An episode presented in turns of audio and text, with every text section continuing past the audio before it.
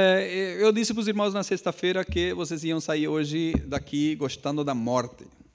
Né? Eu disse para os irmãos na sexta-feira: você vai sair domingo gostando tanto da morte é, que eu quero falar de morte nesta manhã. Né? A morte só assusta para aqueles que não estão em Cristo. É, nem todos.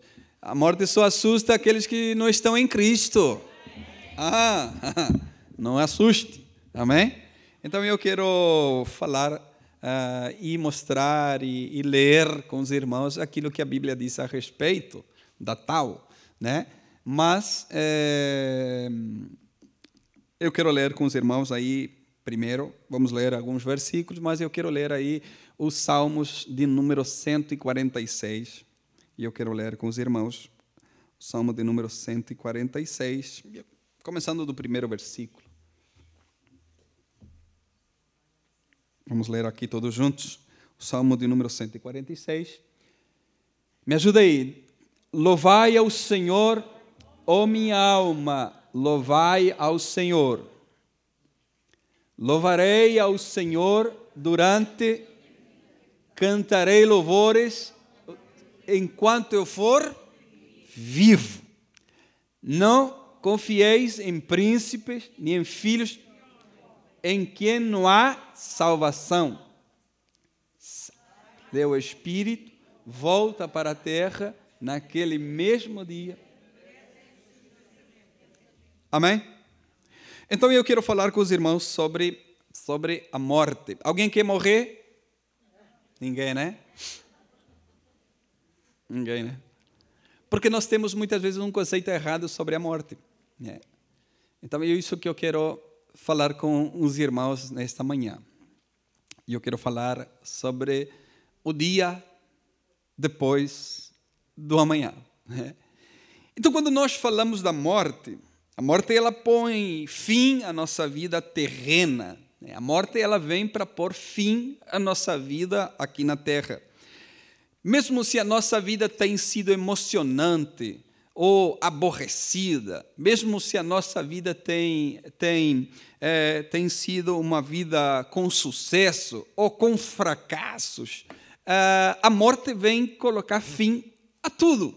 Né? Independentemente daquilo que nós temos feito, independentemente daquilo que nós temos sido, independentemente daquilo que nós conseguimos, independentemente daquilo que nós perdemos ou ganhamos, a morte ela vem para colocar fim a a tudo aquilo que nós é, passamos é, durante é, o pequeno, curto espaço de tempo que nós, nós temos aqui. A morte vem colocar o ponto final a tudo isso que nós achávamos que tínhamos e que éramos para sempre, éramos eternos né? e que nós temos a possibilidade e a capacidade de dizer amanhã eu vou estar vivo, né?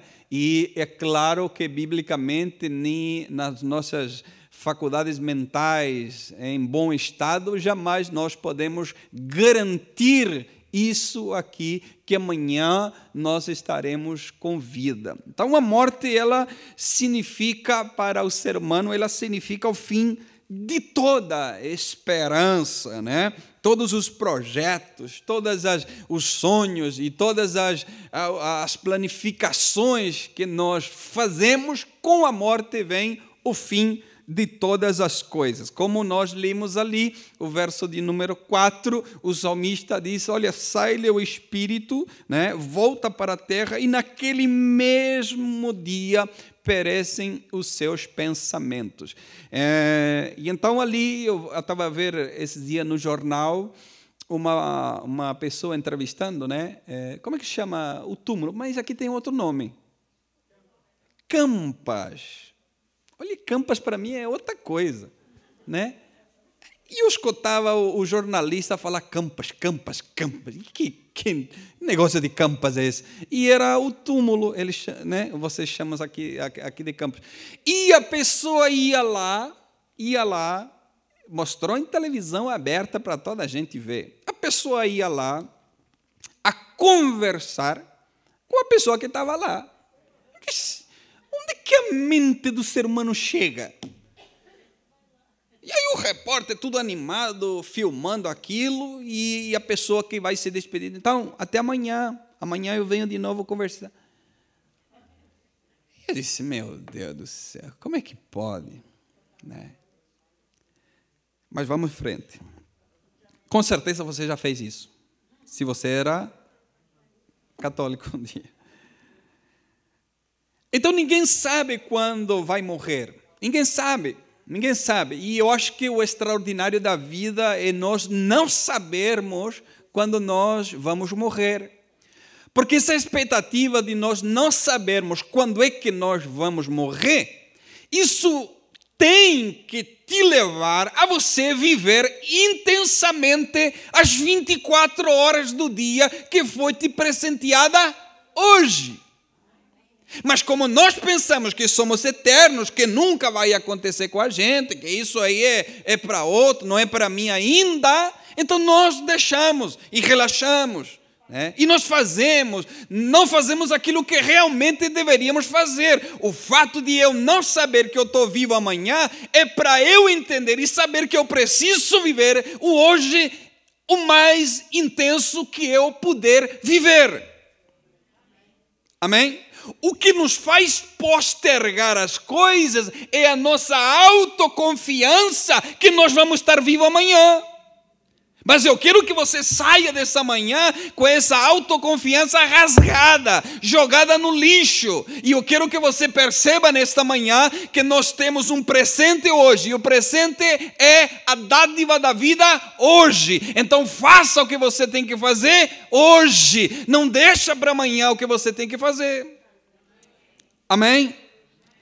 Eclesiastes 8:8 diz: Nenhum homem há que tenha domínio sobre o espírito, para o reter, nem tampouco tem ele o poder sobre o dia da morte, como também não há licença nessa peleja, nem tampouco a impiedade livrará os ímpios. Eclesiastes 8 e 8. Então, o único conhecedor da data de vencimento da tua vida é Deus é Deus, o único que sabe a tua data de vencimento. Assim como nós temos uma data de produção, nós temos uma data de validade. Mas essa data de validade só é conhecido por Deus. E então vem a pergunta: por que nós morremos? É? Não sei se você já se perguntou, por que, que nós morremos? É. E a resposta a Bíblia dá claramente, Romanos 6 e 23, porque o salário do pecado é a morte. Então nós morremos porque o salário do pecado é a morte. Interessante que Adão ele recebeu uma ordem da parte de Deus. E a ordem que Adão recebeu foi esta. Gênesis 2:17 da árvore do conhecimento do bem e do mal, dela comerás.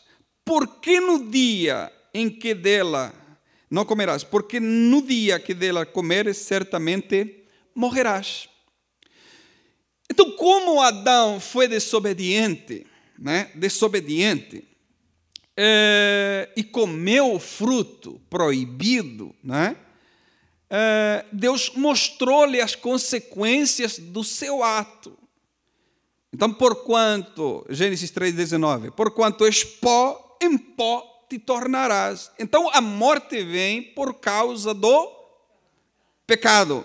Então, por causa da transgressão de Adão, todas as gerações foram infectadas pelo pecado e pela morte. Romanos 5, 12 disse: Portanto, como por um homem entrou o pecado no mundo, e pelo pecado a morte, assim também a morte passou a todos os homens. Por isso é que todos pecaram. Então Adão pecou e o pecado infectou a toda a humanidade.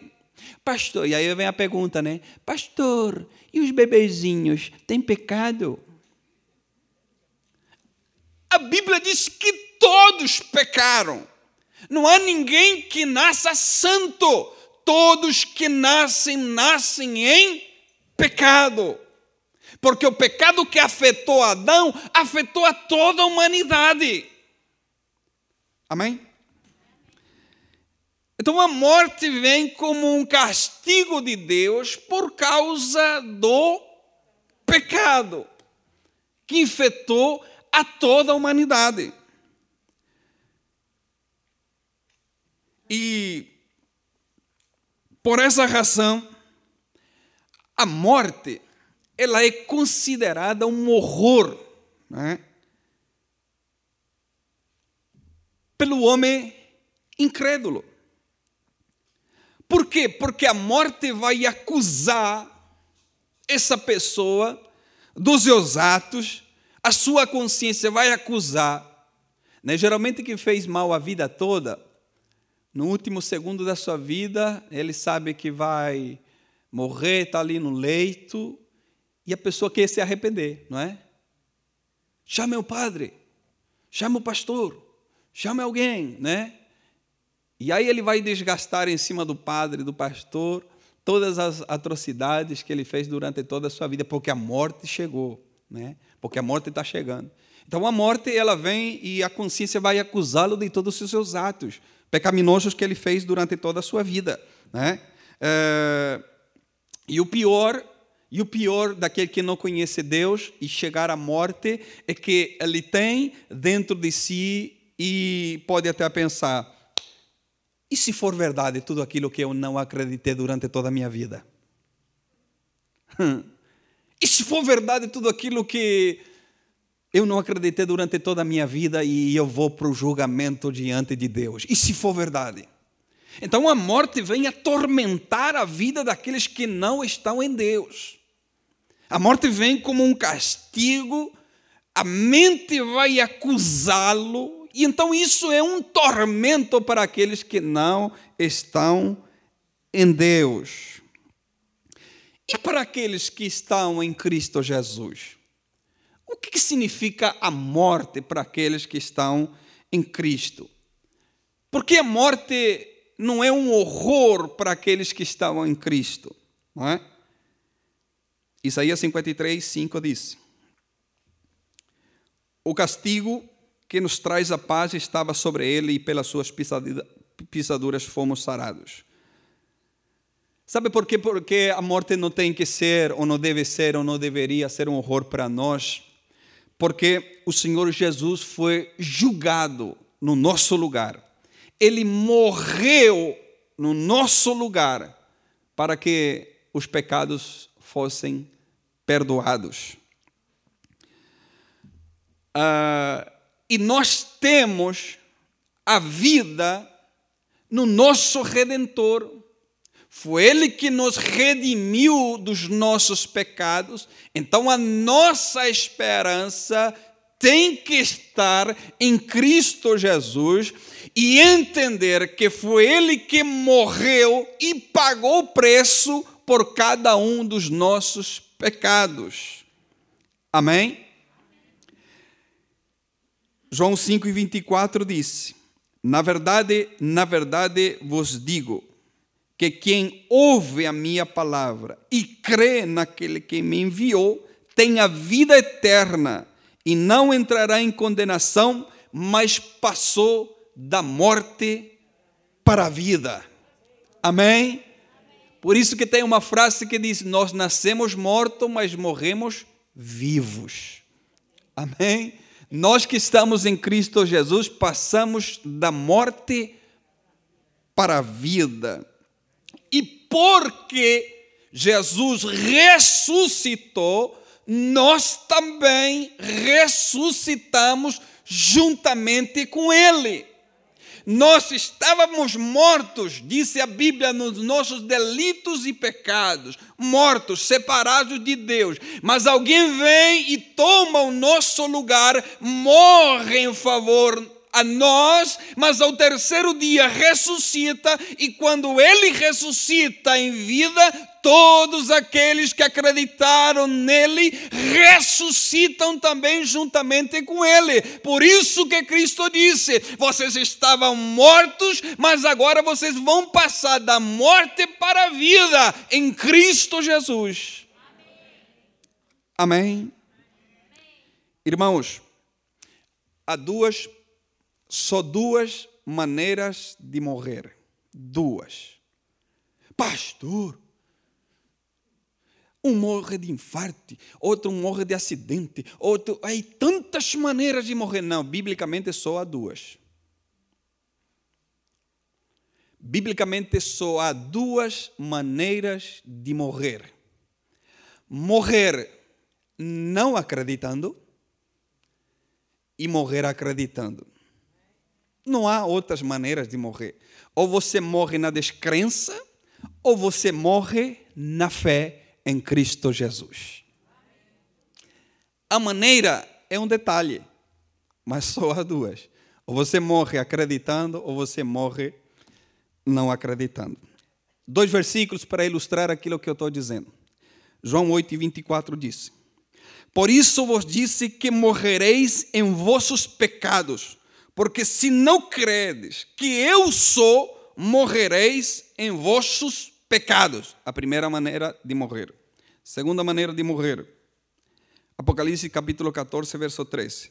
Bem-aventurados os mortos que desde agora morrem no Senhor duas maneiras de morrer e é você que escolhe a tua maneira de morrer. Em Cristo Jesus ou não acreditando em absolutamente nada. Vamos lá ver, morrer na descrença. Todo aquele que na sua vida não crê em Jesus, é, morre na incredulidade. Né? Mesmo que tenha vivido de forma religiosa, de forma boa, olha, não fiz mal a ninguém a vida toda, paguei minhas contas, não enganei ninguém, isso aí Pouco importa se você não acreditar no Filho de Deus, se você não acreditar que Ele realmente é teu único e suficiente Salvador, você pode dar esmola a vida toda, você pode fazer caridade a vida toda. Caridade não salva, dar esmola não salva. O único caminho da salvação é nós acreditarmos no Filho unigênito de Deus como único e suficiente Salvador. É isso que salva. Ele é o caminho, a verdade e a vida. Não há outro mediador entre Deus e os homens a não ser Ele, Jesus, o Filho de Deus. Amém? Então, Jesus, é, no capítulo 8, verso 24 de João, disse: Porque se não queres que eu sou filho de Deus, morrereis em vossos pecados, né? Ah, e, e morrer na fé, né? Como é que nós entendemos o morrer na fé, o morrer em Cristo? Já uma vez que Jesus morreu por cada um de nós, pagou o preço dos nossos pecados, Agora nós temos a vida, a vida que foi concedida por Ele. Nós somos ressuscitados, nós passamos, como eu disse, da morte para a vida, né? Então, Romanos capítulo 8, verso 1 diz: Portanto, agora nenhuma condenação para aqueles que estão em Cristo Jesus. Mas note essa condição: nenhuma condenação há para aqueles que estão em Cristo Jesus. Para eles não há condenação alguma.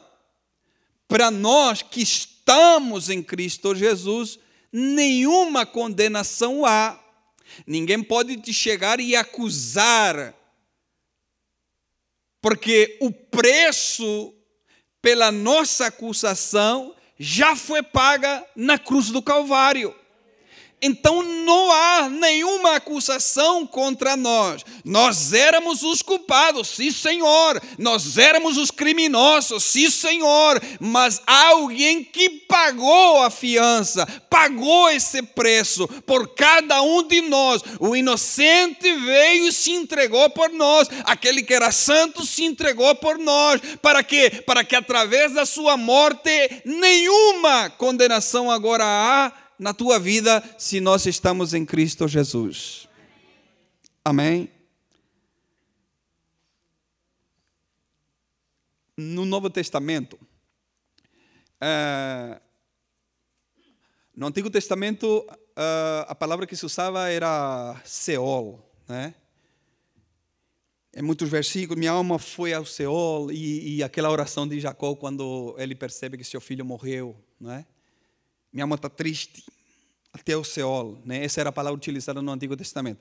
Mas no Novo Testamento, é, quando vamos falar sobre morte dos cristãos, poucas vezes aparece a palavra morte relacionada a um cristão.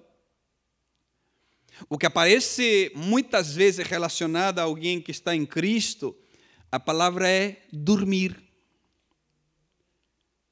Não é? Então, Mateus, por exemplo, 27, 52 diz: E abriram seus sepulcros, e muitos corpos de santos que dormiam foram ressuscitados. Está ali? Ok. Entenda isso. Então, no Novo Testamento, nós temos mais informações acerca dessa morte.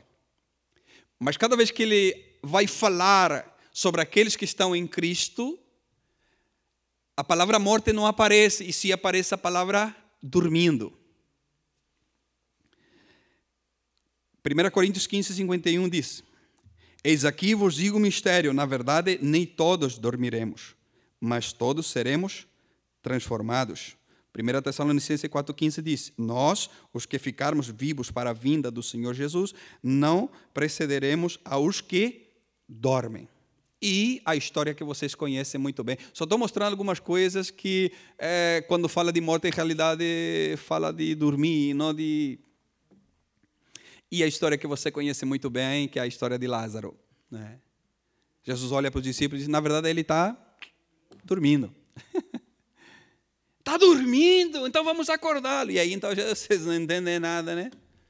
Ele morreu, gente. Né? Jesus disse para os discípulos: vocês não entendem nada né? Então vamos lá acordá-lo. E eles vão, né? Lázaro estava dormindo no sono profundo, não é?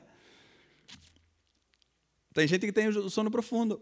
Tem gente que acorda assim, por qualquer barulhinho, caiu uma folhinha, caiu um cabelo. Já acorda, né? Agora a gente que passa uma máquina ali e não acorda nem. Casa está caindo, terremoto, mas não acorda. Então Jesus, olha, vamos lá, vamos lá acordar o, o nosso, o nosso irmão Lázaro, né? É, e vamos acordá-lo do, do, do sono. Então, dormir era relacionado aos cristãos que morriam nele, ou que acreditaram nele, então eles dormiam. A palavra é dormir. Então, aqueles que estão em Cristo não morrem, e se dormem.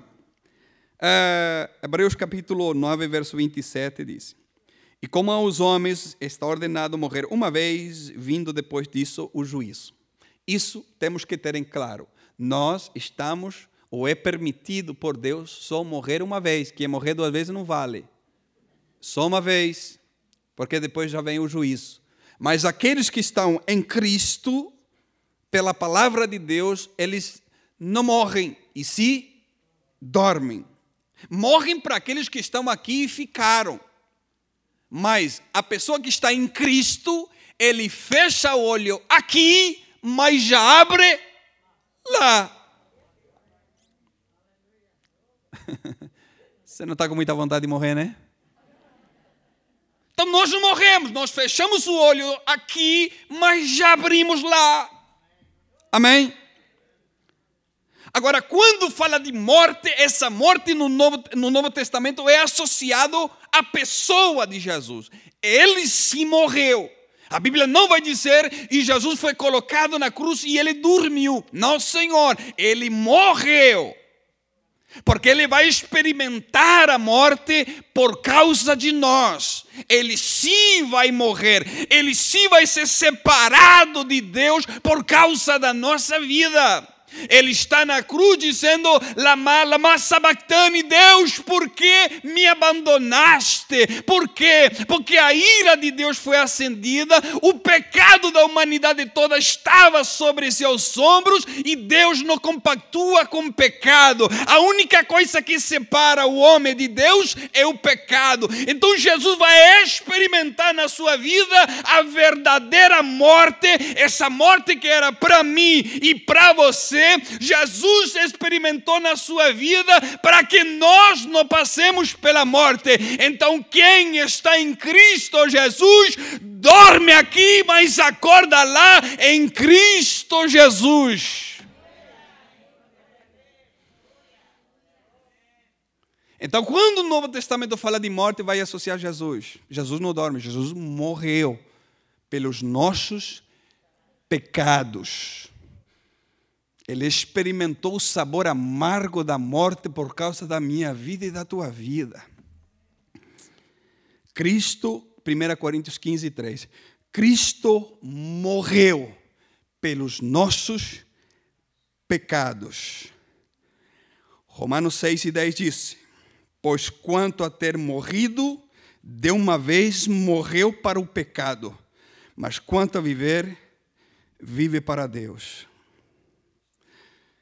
O Filho de Deus encontrou a morte em todos os aspectos. Ele deixou a sua vida na cruz, mas ressuscitou ao terceiro dia.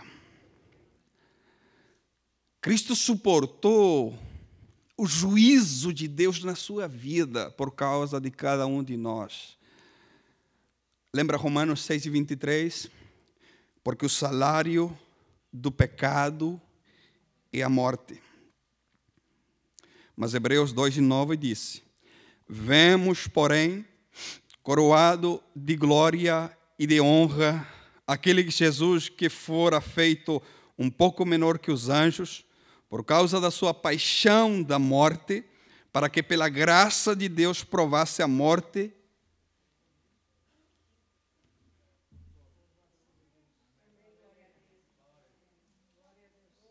nós não tínhamos a capacidade para enfrentar a morte.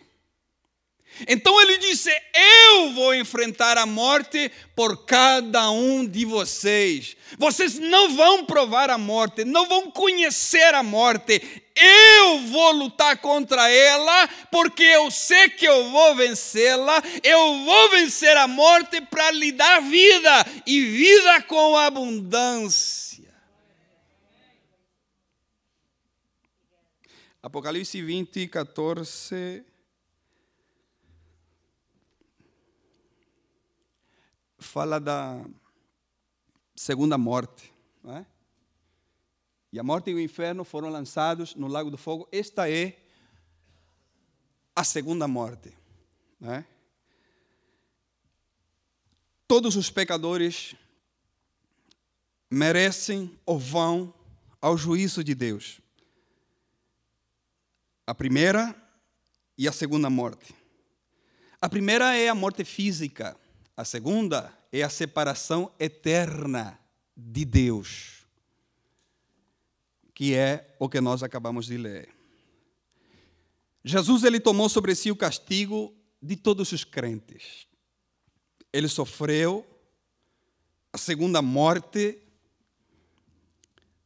durante três horas de trevas houve uma separação entre o filho e o pai. Pai, por que me abandonaste? Irmão, a pior tragédia do ser humano não é a morte. A pior tragédia do ser humano é viver uma vida separada de Deus.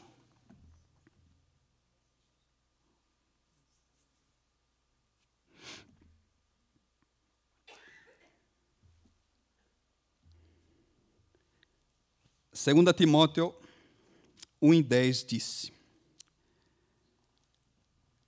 E que é manifesta agora pela aparição do nosso Salvador Jesus Cristo, o qual. Isso é interessante, irmão. É como pegar um papel e dizer: Isso aqui não existe mais. É? Aboliu a morte e trouxe a luz, a vida e a incorrupção pelo Evangelho. O Senhor Jesus morreu, morreu, sim, Senhor, é o poder da nossa pregação, é a sua morte. Mas ao terceiro dia, ele ressuscitou. Nem a morte teve o poder de retê-lo mas ele doou, doou a sua própria vida e ao terceiro dia ele voltou a tomá-la. E por isso nós estamos aqui hoje. Porque ele vive. Nós cantamos um corinho, né? Não vou cantar agora porque senão você vai embora. Porque ele vive. Posso crer não, mas não é um amanhã, é um amanhã. Um amanhã de vitória, de bênção, de alegria, é porque ele vive. Ele venceu a força da terrível morte. Ele venceu e nos deu vida. Hebreus 2, 14 diz: não, não disse isso. Para que pela morte aniquilasse o que tinha o império da morte, isso é, o diabo, e livrasse todos os que, com medo da morte, estavam por toda a vida sujeita, sujeitos à servidão. Nós estávamos presos nós estávamos presos. Mas com a sua ressurreição, ele libertou para si homens e mulheres. E fomos libertos por ele. E muito mais do que libertos, nós fomos ressuscitados. Passamos da morte para a vida, através da sua vida. Porque o diabo é assim, o diabo atrai ao homem através do pecado e logo depois aterroriza através da morte. Agora Cristo nos liberta, nos atrai pela sua graça e nos dá uma vida eterna. Se nós permanecermos em Cristo Jesus nós não seremos condenados. Amém?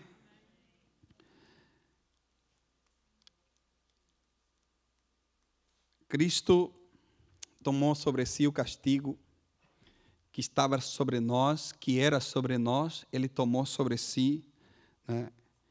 e libertou a todos aqueles que acreditam nele. Agora, Satanás não tem o poder sobre qualquer vida que está em Cristo Jesus. Amém?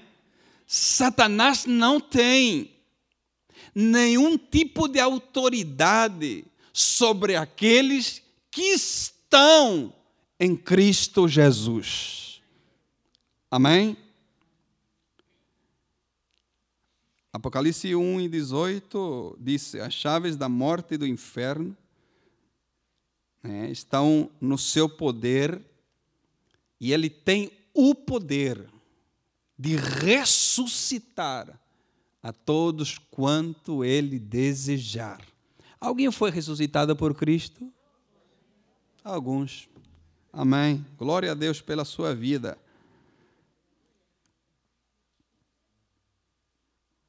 Então nós somos eternamente gratos ao Senhor.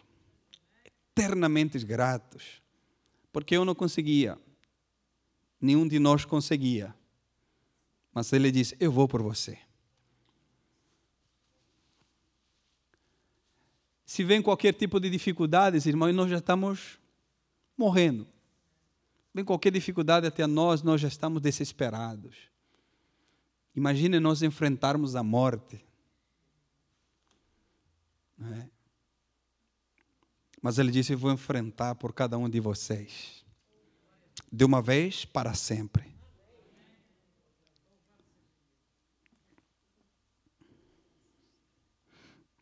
E cumpriu-se cumpriu a palavra de 1 Coríntios, capítulo 15 e o verso 54. E essa expressão do apóstolo Paulo é extraordinária, irmãos. Ele disse tragada, como tipo alguém está comendo ali uma picanha com batata. Mas era morte. Então Paulo disse: tragada foi a morte. na vitória. A morte foi engolida através da vitória de Cristo. A morte ficou sem reação através da vida de Cristo. Imagina, irmãos, eu não sei se você já imaginou, se chegou a esse ponto de demência de você imaginar o que se passou durante três dias sem Cristo. Imagine se o inferno pudesse fazer festa, eu acredito que ele estava numa grande festa. Vencimos. Vamos escravizar toda essa humanidade agora. Mas daqui a pouco, a pedra se rolou. A festa acabou. Ao terceiro dia, o Pai o ressuscitou com todo o poder.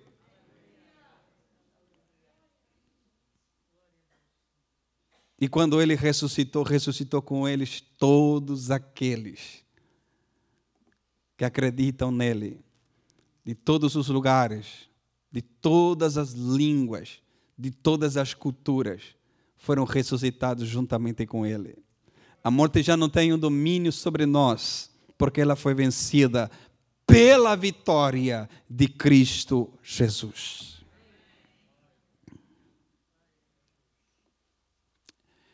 Agora nós deixamos, nós deixamos esse corpo que nós temos, nós deixamos, não é? Eclesiastes 12, 7 diz: E o pó volte à terra, como era, e o espírito volte a Deus que o deu. É isso que a Bíblia diz. Então, o nosso corpo material, ele vai, por mais, irmãos, que cuidemos, que fazemos, isso aqui tem data de validade. Então, ele vai voltar ao pó. Né? Mas o espírito, que nos mantém de pé, que nos dá esse fôlego para nós estarmos hoje aqui, ele vai voltar ao Criador que o deu. O Espírito volta ao Criador. Né? A morte não impede o homem de existir. Nós morremos e paramos a nossa caminhada aqui. Mas nós não deixamos de existir porque a morte chegou até nós. O nosso eu verdadeiro, ele continua a existir. Isso aqui é a carcaça. Isso aqui é o ônibus. Isso aqui é o meio de movimentação que nós temos. Mas o verdadeiro, ele jamais deixa de existir, porque ele vai voltar ao Criador que o deu. Amém? E nós voltamos algum lugar que a Bíblia, e eu quero ler aqui alguns versículos, que a Bíblia vai nos informar onde é que vamos. Temos dois tipos de morte: morte na descrença e morte na fé. Não existe outro tipo de morte. Ou nós morremos acreditando, ou nós morremos desacreditando. São as duas tipos de morte que nós podemos escolher sobre a nossa vida. É, e a pergunta é: onde que estão os mortos? Na. Como é que chama? Campa! campa, olha, campa. Vou adicionar meu vocabulário. Onde é que eles estão, os mortos? Estão nas campas? Nos, na sepultura? Onde é que estão os mortos? Não é? Biblicamente, não é? Como eu disse, no Antigo Testamento usa-se essa palavra Seol, né? Por exemplo, Gênesis 37 e 35. Na verdade, com choro hei de descer para meu filho até o Seol, disse é, Jacó. É, 1 Samuel 2 e 6, o Senhor é a que tira a vida e dá, faz descer até o céu, faz subir dali. Então, no Antigo Testamento, a palavra utilizada para onde os mortos vão é o Seol, mas no Novo Testamento nós temos mais informações acerca desses lugares. ok?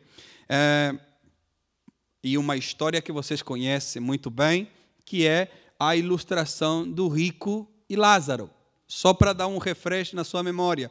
O rico gozou de todos os bens durante toda a sua vida, eh, e Lázaro, ele sempre comia das migalhas, os cães vinham e lambiam as suas feridas, mas quando eles morreram, o rico que não se arrependeu, não queria saber de nada, foi levado a um lugar de tormento, e Lázaro, que porém tinha a sua esperança em Deus, disse a Bíblia, então ele foi colocado em um lugar chamado Seio de Abraão. Já lembraram da história? Amém?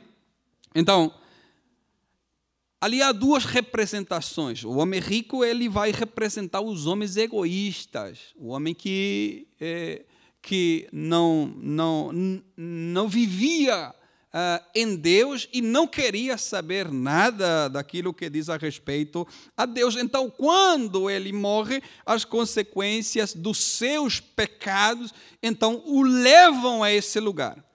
Porém, Lázaro então representa aos homens que, na sua angústia, então vão procurar o Senhor e vão se apegar a Ele como a sua única esperança. Mesmo sabendo que não tem nada aqui e agora, eles vão ter tudo. Amém? Podemos tirar quatro pontos interessantes nessa história. Quatro pontos interessantes. Primeiro, com essa história. Mesmo após a morte, as almas dos remidos, tanto crente ou não crente, continuam a existir. Amém? Segundo, as almas dos remidos no lugar de descanso e felicidade, representado pelo seio de Abraão. Pelo contrário, as almas dos incrédulos permanecem no lugar de tormento. Terceiro, há uma barreira intransponível entre esses dois lugares. É para cair aqui, mas eu não estou afim daqui, eu vou para lá. Não tem como. A escolha é aqui e agora. É isso que a Bíblia nos mostra. Os dois lugares estão, estão selados pela morte. Não tem como passar de um lugar para outro. Ok? Não tem como ir de um lugar para outro. Depois disso, nada mais consegue se mudar. O tempo de mudança é agora. Não é nem aqui, é agora. É já. Quarto,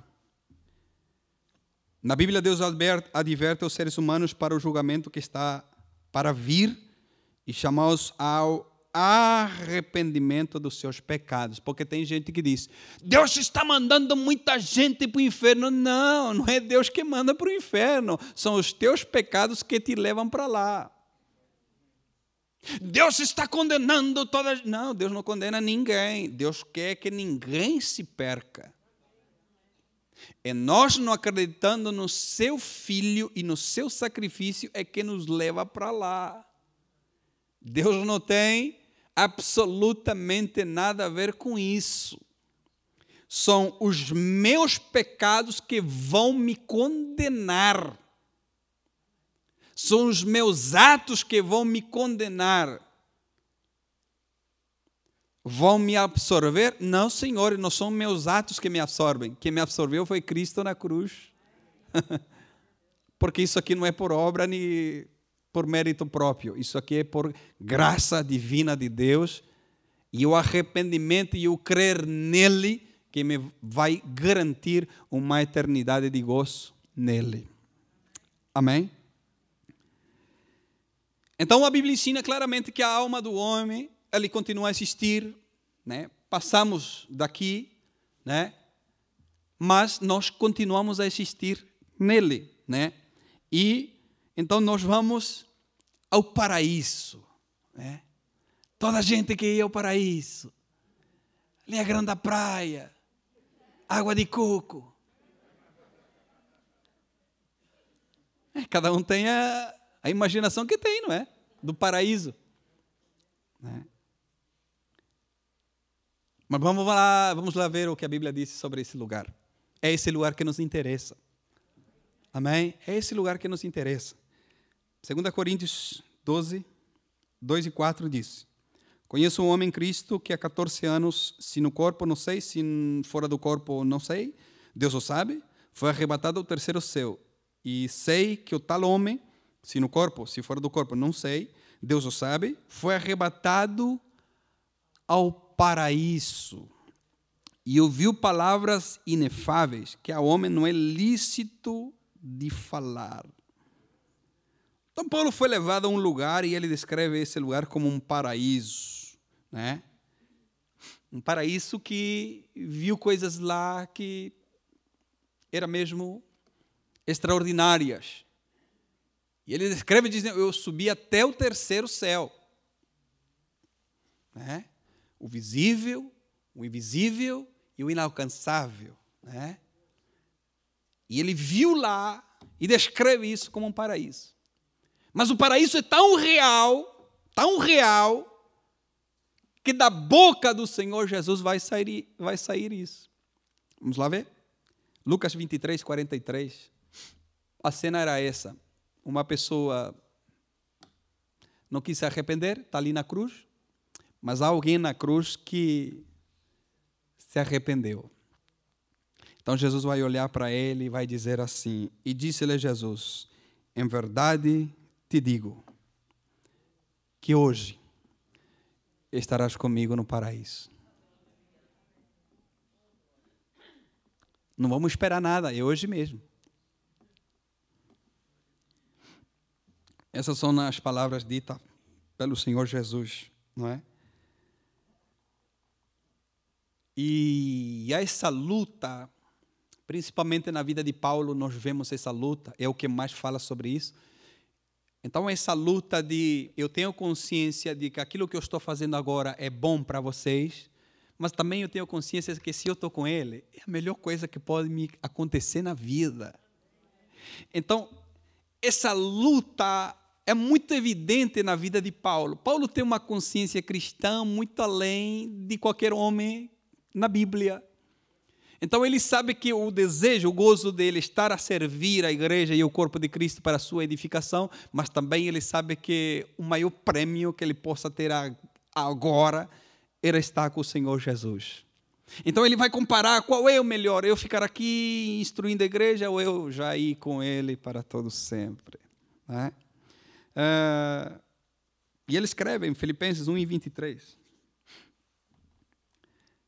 Mas de ambos os lados estou em aperto. Tendo o desejo de partir e estar com Cristo, porque isso ainda. é muito melhor. É muito melhor. Então a morte, ele assusta quem está em pecado. A morte assusta quem não está em Deus. Mas quem está em Cristo Jesus, o sono é a melhor coisa que pode nos acontecer na nossa vida. É dormirmos nele. É fechar os nossos olhos e já estar com ele. Amém? Nós podemos fazer velórios, três, quatro, cinco, sete, sete dias, como em alguns países fica o mês inteiro fazendo festa pelo, pelo Senhor falecido. Mas a partir do momento que nós fechamos o olho aqui, nós já abrimos. Jesus disse: é para o fulano da cruz, é para você vai ter que me esperar três dias. Não, Senhor, hoje mesmo você e eu, juntos, lá no paraíso. É a proposta de Jesus para nós. Tem cristão que ouve de morte, Deus me livre, olha, arrepiou tudo. Não entendeu nada. crente não morre. crente dorme. E um dia todos aqueles que dormiram em Cristo ou acreditando na fé, todos eles serão ressuscitados.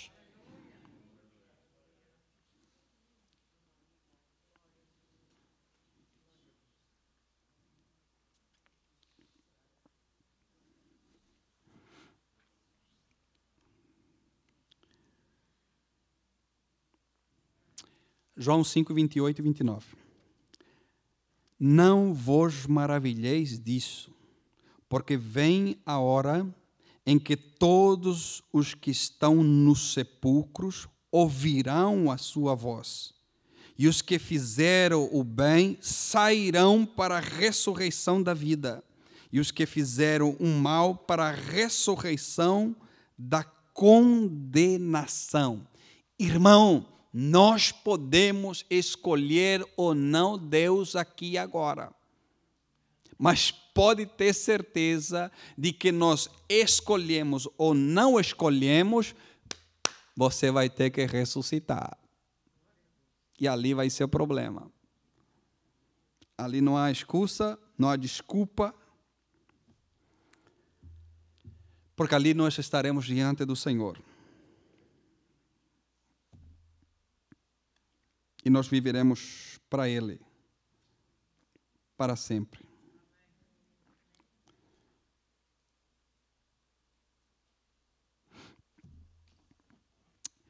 Romanos 4, 24 e 25. Mas também por nós, a quem será tomado em conta os que cremos naquele que dentre os mortos ressuscitou a Jesus nosso Senhor, o qual por nossos pecados foi entregue e ressuscitou para nossa justiça.